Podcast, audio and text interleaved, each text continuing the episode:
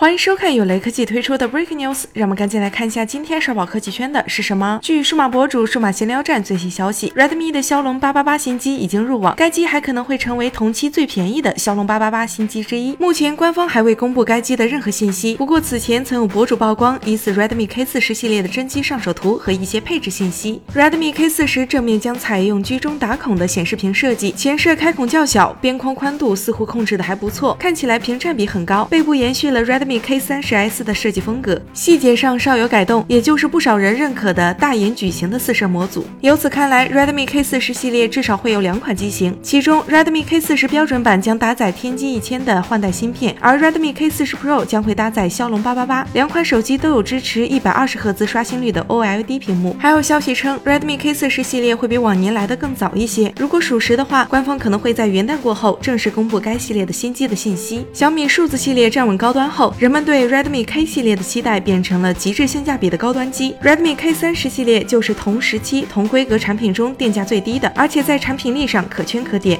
Redmi K 四十系列能在保持性价比的同时带来多少高端规格，会是所有用户最关心的事情。